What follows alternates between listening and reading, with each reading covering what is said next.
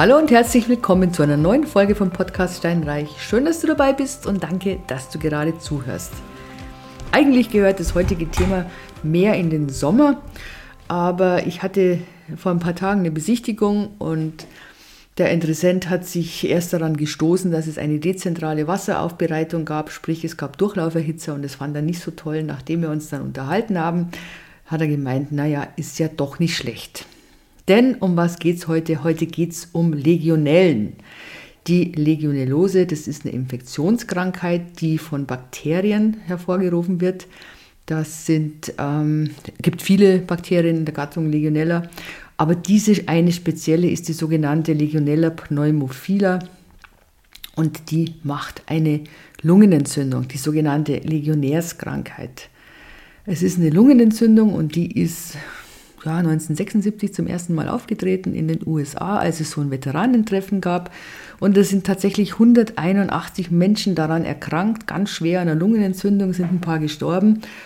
Und all diese Menschen waren in dem Hotel beziehungsweise bei dieser Veranstaltung. Und wenn so viele Menschen dann so schwer erkranken, kommt natürlich sofort immer das Gesundheitsamt, egal in welchem Land. Und dann wurde dieses Bakterium identifiziert und deswegen heißt es jetzt Legionellenkrank äh, Legionärskrankheit. Ja, wo lebt es? Ich habe es, glaube ich, schon gesagt, oder? Nee, haben wir nicht gesagt. Es lebt im Wasser, ist ein Gramm-negatives Bakterium und es fühlt sich so richtig wohl in einem Bereich zwischen 25 und 50 Grad.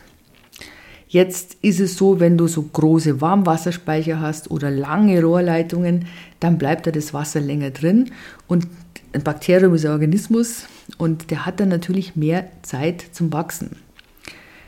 Ein Problem ist die mangelnde oder fehlende Wasserzirkulation, also auch diese Totleitungen, die es halt oft auch mal gibt. Wenn du jetzt zum Beispiel ein Mehrfamilienhaus hast, äh, dem ein paar Wohnungen leer stehen, dann wird da kein Wasser entnommen. Also das ist nicht gut natürlich. Deshalb gibt es die Vorschrift, dass die Eigentümer ähm, alle drei Jahre, also mindestens alle drei Jahre, äh, die Anlage auf Legionellen untersuchen lassen müssen.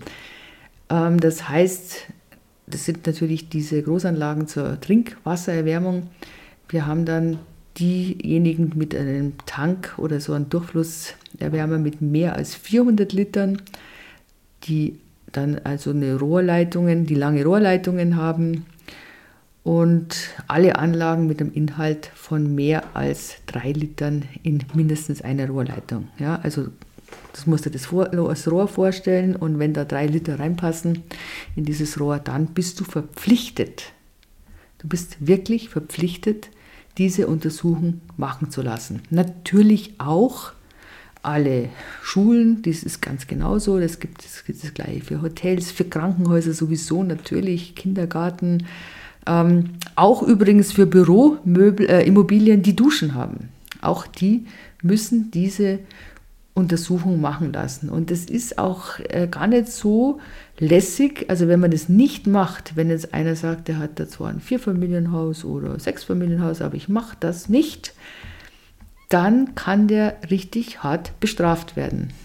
Ja, also du hast Bußgelder bis zu 25.000 Euro und wenn der dann oder vorsätzlich handelt, das heißt, wenn er den Verdacht hat oder wenn ein Mieter sagt, hey, ähm, schau mal nach, äh, ich habe eine Lungenentzündung gehabt und er macht nichts, dann kann er sogar mit Gefängnisstrafe bestraft werden.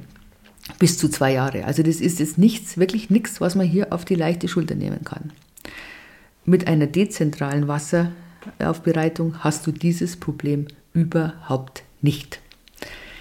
Jetzt ist es so, dass auch manchmal die Vermieter sparen wollen und sagen, ja, mein Gott, es reichen 50 Grad, besonders im Sommer reicht es. Und das ist natürlich fatal, weil du sollst Minimum 55 Grad haben, also eher 60. Mit 60 Grad im Wasser bist du wirklich in der, auf der sicheren Seite.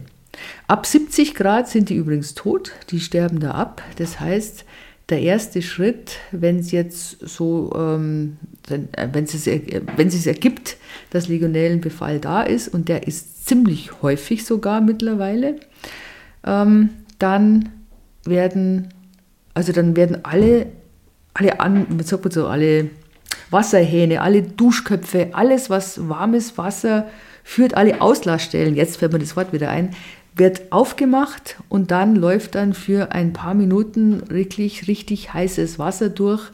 Man sollte dann auch die Perlatoren und die Duschköpfe, die sollte man auf jeden Fall ähm, wechseln. Das wäre gut. Es gibt verschiedene ähm, Grenzwerte, also bis zu 100 kBE plus 100 Milliliter. Da heißt, die Gesundheitsgefährdung ist gering. Dann kann man sagen, okay, schauen wir mal nach, woran könnte es denn liegen? Kann man diese Schwachstelle beseitigen, nicht dass dann noch mehr mehr wird? Kann man zum Beispiel jetzt mal den Boiler wieder höher stellen? Und wenn es aber dann mehr ist, zwischen 100 und 1000 kBE plus 100 Milliliter, dann ist schon mal ich würde sagen, Gefahr in Verzug, aber das müssen sofort Maßnahmen ergriffen werden. Und es gibt tatsächlich eine ernstzunehmende Gesundheitsgefährdung. Also ich habe schon gesagt, es gibt eine Lungenentzündung. Wer ist besonders betroffen? Natürlich diejenigen, die von Haus aus Lungenprobleme haben, die eine COPD haben, die starke Raucher sind, diejenigen, die Immunsuppressiva nehmen, die ein geschwächtes Immunsystem haben, die älteren Menschen oft und die Menschen mit einer Niereninsuffizienz, die, ist, ähm, die sind besonders gefährdet. Wenn es dann ganz schlimm kommt, das ist dann ein Wert über 10.000 kBI, habe ich jetzt noch nie erlebt, dann ist tatsächlich Gefahr in Zufug, äh, in Gefahr in Verzug. Und dann darf man nicht mehr duschen, dann darf man gar nichts mehr machen. Und das ist, man darf die Miete kürzen als Mieter übrigens, ja. Wenn sowas ähm, festgestellt wird, darf man tatsächlich, ich glaube, das waren 25 Prozent der Mietzahlung darf man tatsächlich kürzen. Bin ich mir nicht ganz sicher mit den Prozentzahlen, aber es ist kürzbar, da kann man sich ja dann tatsächlich erkundigen. Was gibt es? Es gibt, wenn man Verdacht hat, auch so Schnelltests, die geben also einen ersten Hinweis und wenn man das dann äh, einen Verdacht hat, dann muss man sowieso dem Eigentümer Bescheid sagen, beziehungsweise wenn man Eigentümer ist, muss man jemanden holen, der dann äh, handelt. Die Mietminderung hat natürlich nur den einen Zweck, dass der Vermieter dann gezwungen ist zu handeln. Ja, also wenn es so eine mittlere ähm, Keimrate ist, dann wird man keine 25 Prozent sicherlich nicht reduzieren dürfen. Aber ich meine, kein Vermieter möchte jemanden haben als Mieter, der die Miete kürzt. Da reichen auch schon 10 Prozent. Ja, da ist echt Handeln angesagt. Und wie gesagt, das Problem darf man nicht unterschätzen. Es sind die Erkrankungen gestiegen tatsächlich in, der, in den letzten Jahren. Die ganzen Daten werden ja vom Robert Koch Institut gesammelt. Und da 15 Prozent, glaube ich, verlaufen tödlich von diesen Erkrankungen. Also das ist wirklich nicht etwas, was man so auf die leichte Schulter nehmen kann. Ist auch super ätzend, weil wenn du natürlich einmal das ähm, hast, diesen Wert, ich hatte das erst kürzlich oder letztes Jahr in so einem Mehrfamilienhaus, meine Güte, es war gar nicht hoch, das war vielleicht, der Wert war vielleicht bei 120, aber natürlich drüber, klar. Man wusste jetzt nicht genau warum. Es kam dann sowieso eine neue Heizung, das war ganz gut mit der neuen Heizung dann. Dann die ganzen Eigentümer haben dann die Perlatoren und die Duschköpfe gewechselt, damit das vom Tisch war. Und dann wurde natürlich ständig nachgemessen. Musst ja, du musst jetzt schauen, wird es niedriger, ist der, wie ist der Verlauf? Und das war dann schon nach der nächsten Messung, war es dann schon weit unter 100, diese Flak vielleicht doch an der Heizung. Ja, also das kann tatsächlich auch an solchen Heiz Heizungen selber liegen. Und es wurde dann eben der Wert auf 60 Grad eingestellt. Und ja, dann war es nichts mehr, aber das wurde ein ganzes Jahr lang immer wieder und ständig getestet. Also darf man nicht so auf die leichte Schulter nehmen, weder als Eigentümer noch als, als Mieter.